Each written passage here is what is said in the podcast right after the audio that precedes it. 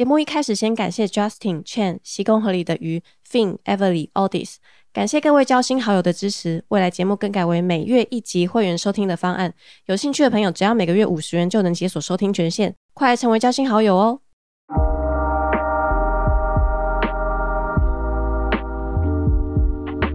！Hello，大家好，我是 CC，欢迎收听交友心事。想要先来问问大家，你们在挑选对象的时候会看感觉吗？如果你喜欢的对象对你没有那一种感觉，那这个时候你会不会想办法用一些小心机或是小技巧来让对方爱上你呢？今天这一集我觉得很有趣哦，因为我觉得有很多可以讨论的方向。然后呢，我就是也想要聊得深入一点点，所以可能会需要有男生的看法、男生的观点。那今天呢，我就一样邀请到阿迪来陪我聊天。我们欢迎阿迪。哎，大家好，我是阿迪。想要先问阿弟一个小问题。对，来，哎，灵魂拷问，你准备好了吗？灵魂拷问。哦，有点可怕哦。会 不会？我觉得你应该第一题就错，没有资格在这个节目再出现了。没有，因为我们今天要。谈论这个，我们要聊这个，好啊，怎么样？我请你来，我就是想问问看，你是不是？你应该是阅人无数，应该是看过很多种女生，跟很多女生交手过的，呃，男生吧？是我大胆说是，不过不过这有一半的原因是跟我的工作有关啊。这个待会还可以跟大家没有爱情交手的那种经验，嗯，看过很多形形色色的女生，没有没有没有，是吗？我都没看过。仿佛瞎了一样，我连这世界长怎样都没有看过。那有了，但有几次爱情的经验呐，嗯，几次就是上一集有提到嘛，相亲的经验呐，嗯，有啦，还算是有。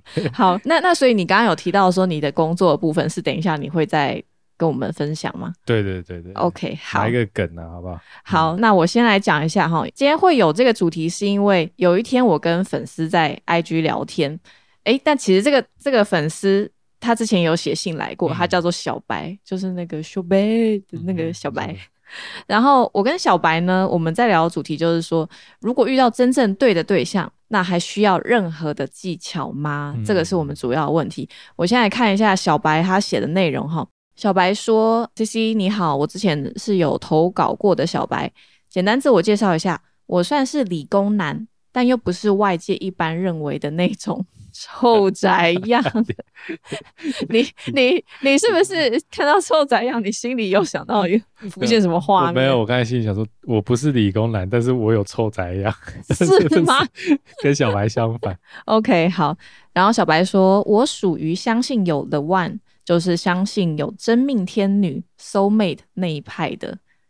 R D，你也是相信会有真命天子或真命天女的那一种类型吗？哎，我觉得我是哎，不过这这好像跟有时候跟个人的那个想法，就比如说我我比较相信有轮回观呐，嗯，哎呀，所以说我觉得好像这个因缘注定，哎，这个会不会讲太佛学了？不会不会啊，好像可能也许这一世你会遇到真命天女，下一世你不会这样子。嗯，好，但是我我是相信有这个存在的这样，嗯嗯，所以你是相信说可能会有先天就设定好的一个对象，对耶，我觉得，但是这个对象有可能是上一世，哎，上一世什么？注定好的，对啊，女儿是爸爸上辈子的情人的概念呢，哦，我觉得是蛮相信这样子。那你会觉得我有可能是你上辈子的女儿，我是什么？上辈子在我家打扫的外佣。你才是我上辈子养的狗，这辈子真的要来执行打扫的动作，好想打你，可能是这样子的。其实我我也是属于就是相信有对的人，有真命天子那一派，但我一直不敢在节目当中讲啊。然后我我在节目上也是显现的比较。嗯，好像比较实际，反而会看他比较比较多面相，因为我怕说我太相信一定有出现一个什么样的人，反而会让我变得很不切实际，我反而会更找不到对象，因此我就 更加倍的看重现实的层面，现实的一些问题，哦，然后把自己丢下去，就是丢下去学习怎么谈恋爱这样子。那所以你你心里面还是有一点点的。幻想存在是这样，有有有，我还是觉得说是有对的那个对象，然后我也觉得哎，阿 D 其实是蛮符合这个。对对对对，人放 忽然之间，忽然之间开始告白，剪掉，剪剪掉。OK OK，好，好，那我我继续念小白的这个信哈。然后他说他的正题哈，遇到真正的对象需不需要技巧？每个人都要自我设定何谓自己真正的对象。假设说我遇到了有上进心，也想一起进步的女生，然后她也很有好奇心，很喜欢思考事情，又喜欢运动，而且我们也可以一起运动。但是，然后这边重点，但是我未必会是她喜欢的对象，所以彼此的桥梁就没有搭起来了嘛？那我就会认为说，诶，需要适当的技巧来引起她注意，进而让她心动。哎，我想先问你，在你定义里面，真正对的人、对的对象，对，是互相喜欢的吗？哦，就是要互相喜欢，还是你是我设定的条件？对对对的那个样子，所以我喜欢你这样。对对对，因为看起来小白他写的文字是出现了一个在我理想清单里面理想符合的这个女性，所以她是对的对象。哦，对，但那在你的定义是什么？我觉得要有感觉。哦，你是要有感觉，对对对，因为我觉得设定对象大家一开始都会嘛，可是就是心里面那一份悸动有没有被驱使出来，那个那个东西决定了我会不会去追求对方，所以我比较不会说啊，你好像完全都符合我的条件，那那我就喜欢你这样，我好像比较不会这样子。你说的有感觉是你你对对方有感觉，对对对对。如果是我的话，我定义是两个人都有喜欢对方。两个人都对对方有感觉，两个人都喜欢，我才觉得这个是对的人。然后两个人除了都喜欢之外，我们也刚好可能很多地方都很接近，我才觉得对方是对的人。可是如果他今天没有没有对我有什么喜欢，或是没有对我有什么感觉的话，哦，是双方的。对我我是认定说是要双方，嗯，然后双方都有吸引力，这样子的话，我才觉得。是对的人，嗯嗯，对，因为这个地方我跟小白不同啊，所以我想说问你一下。然后小白他继续说哈，他说我认识的对象有很多，但是都没有在一起。我问起原因，都是说因为没有心动的感觉，就是女生她那边对小白可能没有心动的感觉。可是我们明明就相处的很好啊，对方也是这样子说的。可是他就是没有想要在一起的感觉，嗯，那所以究竟这个感觉，女生说的没感觉，有感觉，那感觉到底是什么？哎，我，嗯，就是小白讲的这段故事啊，我觉得我有，你有感触，我有是那一个，就是我没感觉的那一个。哦，你有过没感觉？就是啊，对方好像条件上啊都很聊得来啊什么的，嗯，相处了蛮多次，也出去走走啊，聊天啊，其实都很好，条件都很好，可是你真的就是没有心动的感觉。他就是适合朋友，对不对？对，所以我那时候其实我自己也蛮困惑的，因为对我来讲，他是一个我那个时候的很好的选择，嗯，可是后来也没完全没有考虑他。你你指的这个很好的选择，是指他自身的条件，对他的外貌啊等等因素，这些条件，对条件很好，对，但是我还是不会选择他。他已经到各个方方面面，我都大概觉得。像那个什么超级赛亚人一样，就是各方方面面都，我觉得都有九十分以上。可是你真的就是挤不出感觉，牙膏没了挤不出来。哎，你可不可以跟我讲一下，这个这个到九十分以上，她是个什么样类型的女生呢？呃，开朗活泼，嗯，然后哎，又不敢讲了，看着你讲怪怪的嘞。没关系，没关系，开朗活泼，开朗活泼啊，然后也呃，很有蛮有自信的啊，然后呃，很体贴温柔啊。他是长得像张钧甯吗？长 长得像张学友，不是张钧甯啊，歌神哦，不是张钧甯呐，张钧甯是上一集的啊，反正也是长得不错啦。嗯，对啊，哎，真的没没感觉，还是没有感觉。我懂小白啊，哎，没有没有，小白是你 你遇到的另外一方，对对对，小白是被被没有感觉，对对对对，好难讲，有有这个经历。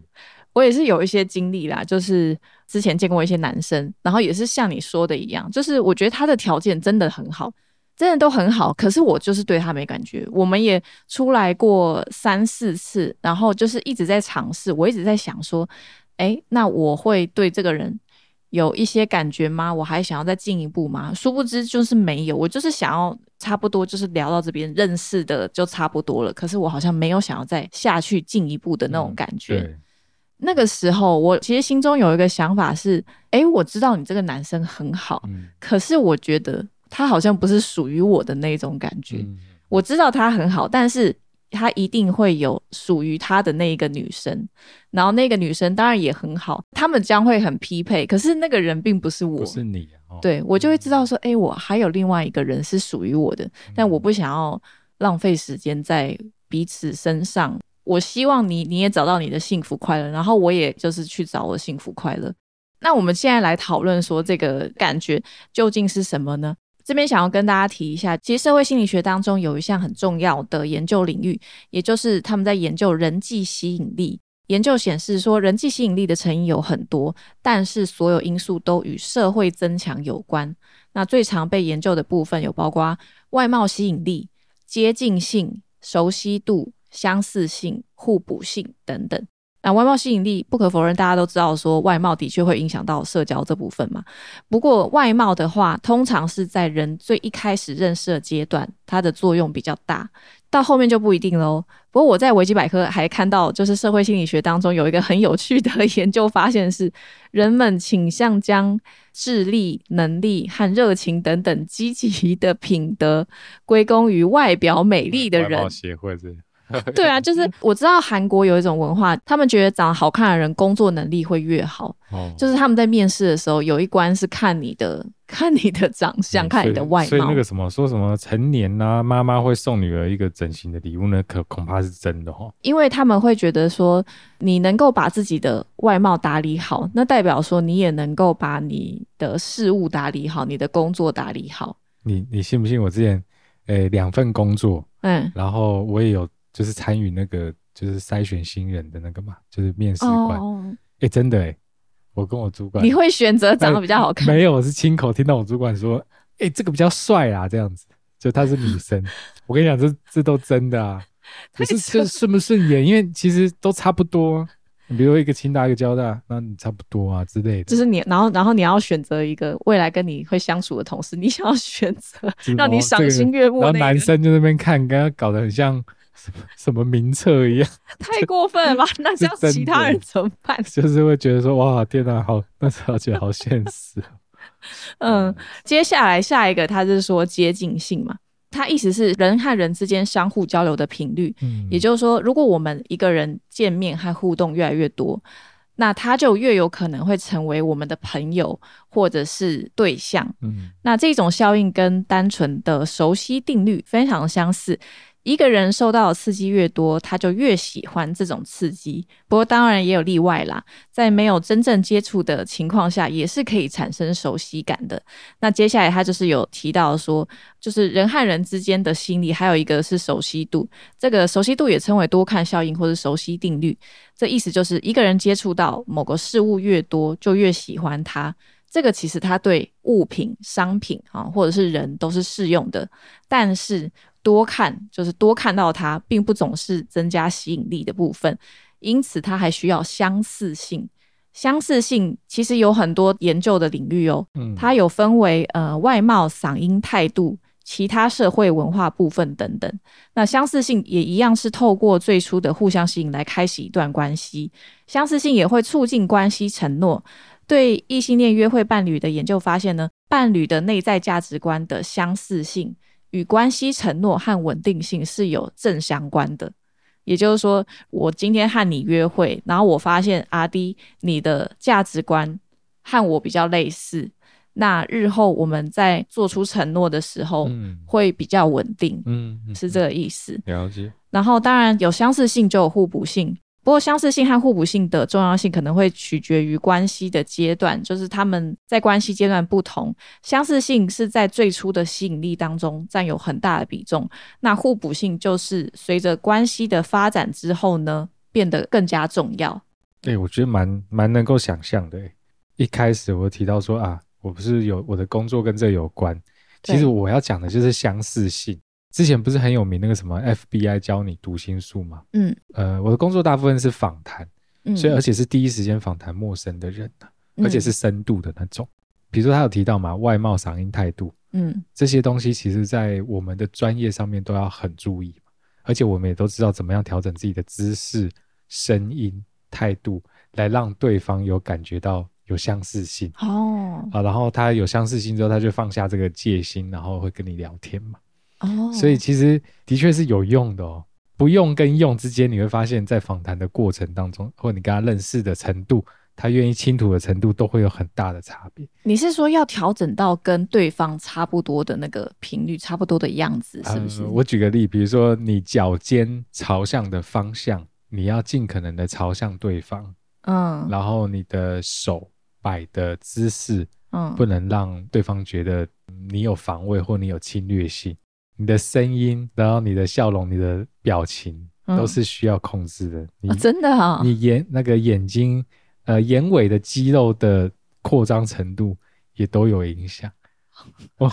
哎，我不知道你的工作这么辛苦，好像演员哦。但就是你为的是什么？为的就是让他觉得有感觉，有相似性吧，就是让他就是舒服，放下戒心。因为有这个相似性，所以他也会对你感觉比较熟悉。对，比较没有那么呃防卫自己。对，两个人很相似，但很好啦。但我知道有些人他会故意去，比如说讲说，哎，我也是一样啊，哎，我这我也是这样子哎，或什么的，让对方产生共感。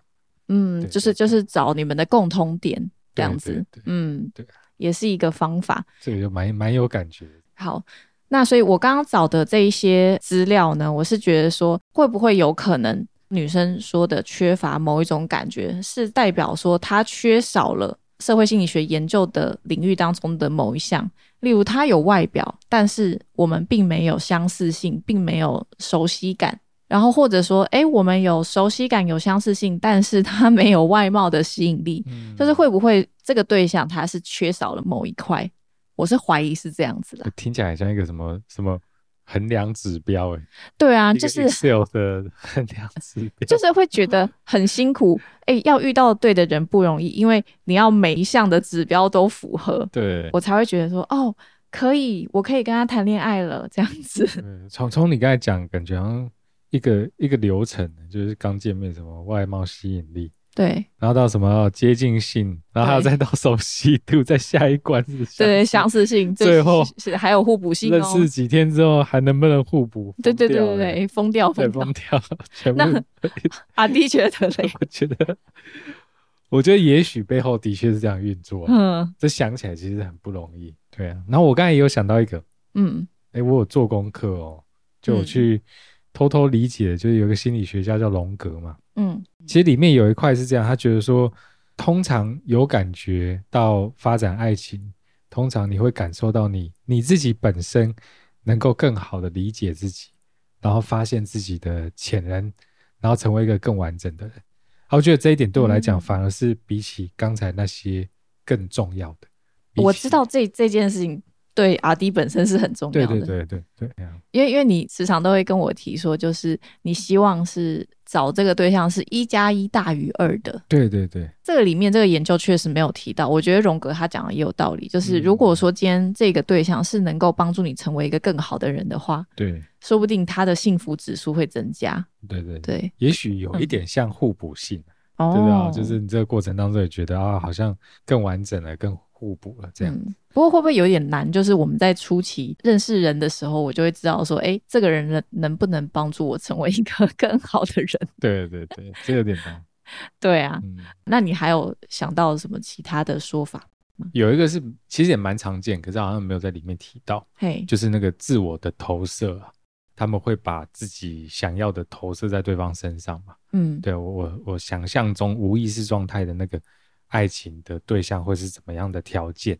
嗯，然后呃，投射到对方身上，觉得哎，他好像符合哎，因此我就被强烈的吸引，我就有感觉这样子。哦，但是我觉得有这样子的想法会比较辛苦一点。我我讲的比较委婉，我觉得比较辛苦一点，因为如果说你把太多的投射或者是幻想，嗯，就是想象。到这个人身上，可是，一旦你发现说这个人不如你的想象的时候，哎，他实际上其实是个什么样的人的时候，对，那应该会很失望，或者是你会觉得，哎，怎么会这个样子？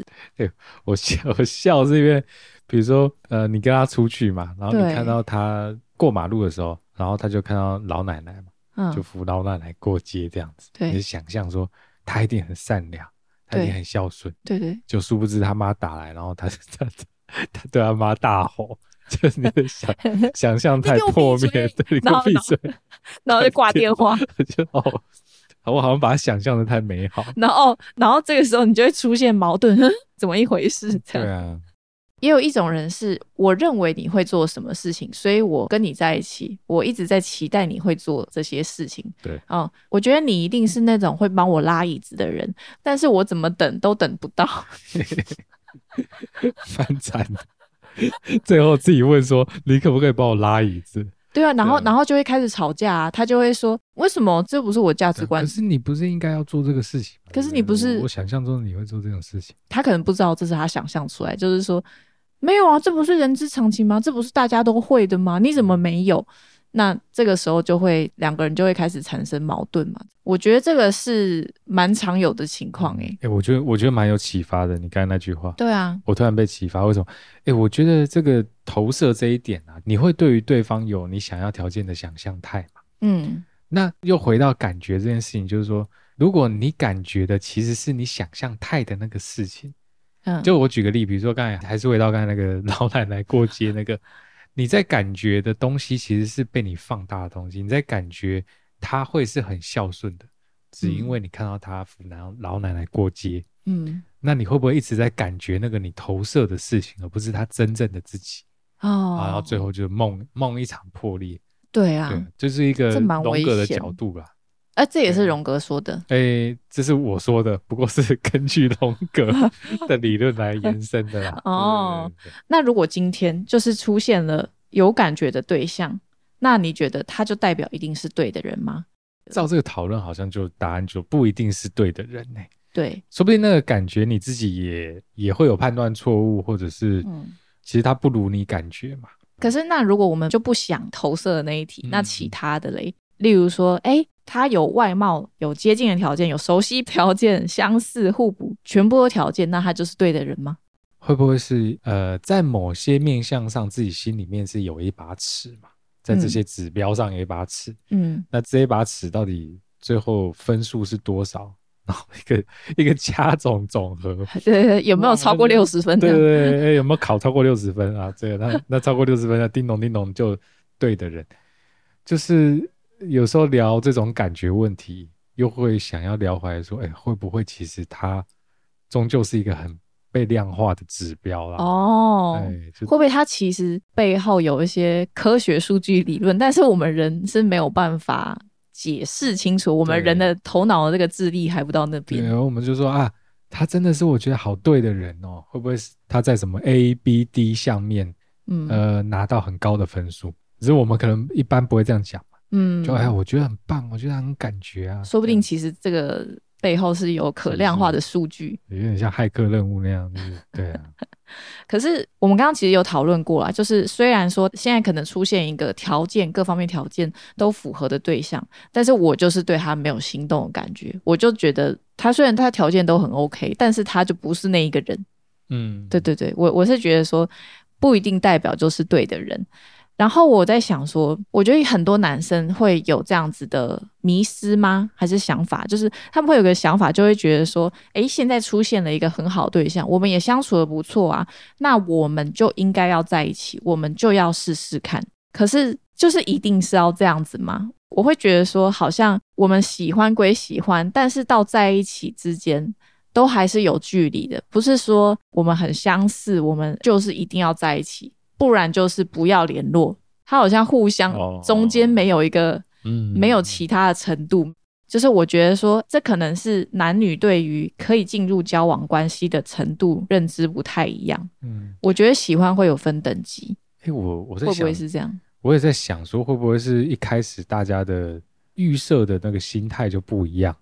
就是说，如果你一开始的心态是交朋友。所以我觉得 C C 就比较像这种嘛，就是说，哎，我我就是大家互相认识、交朋友这样。那如果说有感觉或者感觉更强烈，那就再进一步，就可以探讨说啊，是不是交往或什么？嗯。可是呃，有另外一个面向是说，我的我一开始就觉得我是要在找对象嘛，所以如果真的他不是我的对象的话，不想 浪费时间在还要交朋友上面。哦，对，所以两边的心态上不一样，就会有认知的错误。但我会觉得，如果你一开始就是保持着，呃，你是不是觉得压力很大？对对对，哦，女生女生会觉得压力非常大。我觉得随着年纪，随着经验，男性也有时候也会慢慢转向，一开始大家先交朋友，嗯，那个得失心或者那个初心会不太一样。嗯，对对对。我这边再继续念小白他写的文字好，因为他还没写完。小白有说，所以我认为百分之八十到百分之九十以上的女生都需要心动这个理由才能够跟对方在一起。我原先把感动跟心动会混在一起，后来才知道感动不过是屁。哇，他写的真是直白啊！感动不过是屁，好有感哦。对，小白，谢谢你哇。然后他说，无论直男渣男都能做到感动，差异还是在于心动，而心动不会无来由的心动。所以我认为让人心动是一种技巧，但是我完全不知道该怎么样做到。然后他有个结论呢，他说结论是。就算是遇到爱的人，还是需要技巧。括号这说的技巧不是 PUA 或者是其他恶心拙劣的手段。好想知道恶心拙劣手段 是什么呢？死缠烂打，就是地上抓着你的脚。恋爱教练十指紧扣教练，差点讲出那个名字。身体接触。对，那 C C，我想问你，你觉得小白这边讲的技巧，既不是 PUA，又不是恶心拙劣的手段，那可能会是什么？我记得像那个艾丽莎莎，她在比较早期的影片，因为她有她以前还待在韩国的时候，然后她就有做一些好像恋爱的小心机的影片，可能像过马路的时候，然后他就会有一点小紧张，就会抓男生的这个外套的衣角，或是那个衣服的衣角，这样嗯。这样理解对，然后就会有一点哎担心害怕过马路，嗯，但是他就是已经活到这么大了，过马路谁不会过马路？对不对？我我在想说，哎，小小小的心机，小小的技巧，会不会是指这些地方？但是他不是要做 PUA 式那种洗脑式的那种极端哦，对，什么精神控制不会到那个那种程度。那阿迪认为呢？如果是遇到喜欢的对象，需不需要技巧？在我的认知里面，技巧好像是一个呃催化剂，尤其是刚才讲到那个艾丽莎莎的案例嘛。对，我觉得它可以巧妙的加速这个你们相互之间有感觉的，就是放大再更放大那个感觉的速度，这样子。哦，对对，我觉得是有用的，不一定是肢体接触嘛。好像想的太太情欲了，性欲。就比如说，好比他给你一个呃一封信，信里面写他最近的感受啊，或等等也都好，或者一个一个呃书签等等。总之，那个技巧有很多种。当这个技巧成功的时候，他就会再拉近彼此的距离啊。所以你是认同说，如果遇到喜欢的对象是需要有技巧的？对，那当然不是说啊，如果你没有技巧就哇。你就拍灭了，你就 没办法没搞头了，也不是这样。我觉得如果真的有达到刚才那那一列的那个感觉的定义里面呢，嗯，我觉得还是会自然的生成成爱情啊。嗯，对，只是说有这个东西用的好，可以有效的催化他们的过程。嗯，对，C C，你觉得？我原本是站在就是，我觉得如果当间对方不喜欢你，我觉得就不要勉强了，因为就算是我用一些手段来让。让对方喜欢上我，但是日后我觉得我还是会过得比较辛苦一点。反正我不能勉强对方喜欢上我，或者是对我喜欢的程度有多少。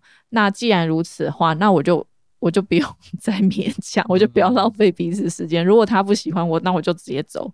但这个是我原本的想法。我觉得遇到喜欢的对象，你还是可以努力。可是如果这些你努力也试过，我才觉得就不用勉强。这个大概是我现在主要的想法。嗯，还是可以试一下。对对对，就至少你有努力过嘛。但是你也知道说啊，努力过也……然后对方一直给你有一种我很感动，可是没有心动的感觉。对，那也许好像也不用那么努力，对不对？对，这样子。对啊。然后接下来那个小白他继续说，所以我觉得很辛苦，而且也做好单身一辈子的打算。其实我没有谈恋爱也活得好好的，只是也会想要有一个人可以一起做所有我有兴趣的活动，被一个人完全窥视，被一个人完全接受。虽然未必会完全理解，但是能够接受彼此的行为，互相照顾，互相依靠。其实我至今从来没有这种感觉，但是我也舍弃追求这种感觉了。无论得到或是没有得到，都不会影响我的人生，所以就看淡了。对，就是小白的文字其实写的蛮好的，他的文笔其实蛮好的。对啊，而且还蛮很真实，是他的声音啦。嗯，不过这里面我是也感觉到小白心中曾经可能过去的挣扎跟一点矛盾。嗯，就是虽然小白说他好像没有恋爱也可以活得好好的啦，嗯，可是好像还是有那么。一点点的期待，说有一个人对的人的存在嘛，哈。对啊，对，陪伴。那那这样，如果一直没有出现有感觉的对象，阿丁，你觉得 这个时候要怎么办？哎，我我自己有一套蛮自己信奉的准则啦。哦，真的。因为其实我之前有一段，哎，上一次好像讲说，我有一段时间其实也都一直找不到嘛。嗯。然后就各种方法啊，求没有到求神拜佛，求朋友拜朋友这样子。嗯。但是我我自己是觉得，第一个是心态，就是说，嗯，呃，我以一个可以跟大家多认识、交朋友的心态嘛为出发点，这样。第二个是我觉得是，哎，鱼池理论是不是？就是如果你好像没有让你的鱼池大一点的话，你没有去再继续把你的人际关系连接在扩大的时候，嗯，其实你也只是不断的在限缩这个范围而已啊。你是讲的有点像是扩大交友圈的意思嘛？对对对，那这个的好处也不单单只是爱情嘛，其实之中有啊，不管是商业面啊，或者是人际面啊，对自己也是不错。嗯，哎呀，那其实我有看到，也有蛮多作家跟心理师打破说这个 Mr. Right 就是对的人的迷失观念。呃，我看大部分他们是认为说，事实上根本不存在完美的契合对象，也就是说。其实没有人会突然出现，然后还百分之百就符合你设定的每一个条件。然后再来是，没有人可以拯救我们的人生，除了我们自己。每个人都要为自己的人生负责嘛。嗯。然后，而且我觉得好像更多的情况是，当你选择面对解决生活上的难题。那事情解决了，自己也成长了，这个时候反而更容易吸引到好的人过来，也说不一定，对不对？你会有这种感觉吗？有哎，嗯，就是好像自己，呃，自己有所成长，然后自己成长之后的自己所认识的那个。交友圈也好，嗯，好像也呃也更好了，也更棒了，嗯，那也许在这里面也可以遇到更好的对象，不一定这样，嗯。然后还有一个我很认同的观念，就是对的人是彼此塑造出来的，关系还是要努力经营才能走得长久。哦，就算是上天可能送一个很好的人，一个对的人下来给你，可是如果我们不珍惜，把关系搞得一团糟，那不是浪费了一段好姻缘吗？对啊，对，所以晒晒衣服都可以吵架，还有什么不能吵的？对啊，所以以上说的是破解对的人的迷失啦。但是我觉得从我这样相信有真命天子的人亲口说出来，还是会觉得有一点。感慨啦，我会觉得有点可惜。对，因为因为我就是在想说，我知道如果我这一世就是想要谈恋爱、想要结婚的话，那我势必可能要一点点放弃这个对的人的念头，或者是也许是降低一些标准，或是把原来设定的外在物质条件转变成寻找能更长久发展恋爱关系的对象，这样也是可以。不过如果一直没有出现有感觉的对象怎么办？我觉得也也没有关系，也没有怎么办，那我们就是努力赚钱就好了。对对对，至少至少饿不死。对对，然后你还可以活得好好的，活得潇潇洒洒。有一点辛苦啦，但是我觉得现在社会已经有点慢慢走向个人主义的社会。就虽然我们可能会不一定找得到能够走一段这个传统型的婚姻，或是传统型的恋爱关系这样子，但是说不一定他会有。更新形态的恋爱观念出现，说不定这未必是一件坏事情。哎，对你突然把我的脑洞打开了，真的哦。对啊，我只觉得以前小时候被教育说啊，要结婚啊，有另外一半来照顾一辈子啊，等等这样子。可是谁说真的这样子啊？嗯，对啊，好像一个人也可以潇潇洒洒，对不对？对啊，会不会是其实我们有时候也可以转变一些观念？好，那我觉得我们今天讨论这个主题很有趣，但是这一题它应该是没有一个标准答案的啦。我们没有人知道说这一切到底是不是命中注定，也没有人可以预测说会不会真的能够遇到真命天子或是真命天女，而且我们也也没有办法控制遇到对象之后的情况。嗯嗯，那或许能做的就是相信自己总会遇到那个很不一样的他。为了要达成我相信的这个目标，我们努力让这个目标实现。就算那个他最终没有出现，至少我们不后悔曾经努力过。不过一旦出现了真的很棒的对象的话，那我们也就是努力经营感情，让这个相遇不会再错过。嗯，至少这个过程你也变得更好了。对，至少要努力过这样子。那么，所以最后我也想要来问问看大家，你认为生命中有没有对的人呢？那出现了这个对的对象，又需不需要技巧呢？欢迎大家在 First Story 或 Mixer Box 的这一集下方直接留言，或是来信告诉我你对于对的人的看法是什么。那么最后祝福大家都能够遇到生命当中那个最梦寐以求、最棒的对象哦。好，那我们今天这一集就先到这边啦，那我们下期再见喽，拜拜，拜拜。Hello，感谢你今天的收听。本期节目音乐感谢好尔制作。节目开放匿名投稿，快来和我分享你的故事哦。如果喜欢今天的内容，欢迎 Apple Podcast 留下五星评论，或是小小的赞助，支持我们做出更好的内容。好啦，我是 CC，祝你有个美好的一天。我们下次再聊，拜拜。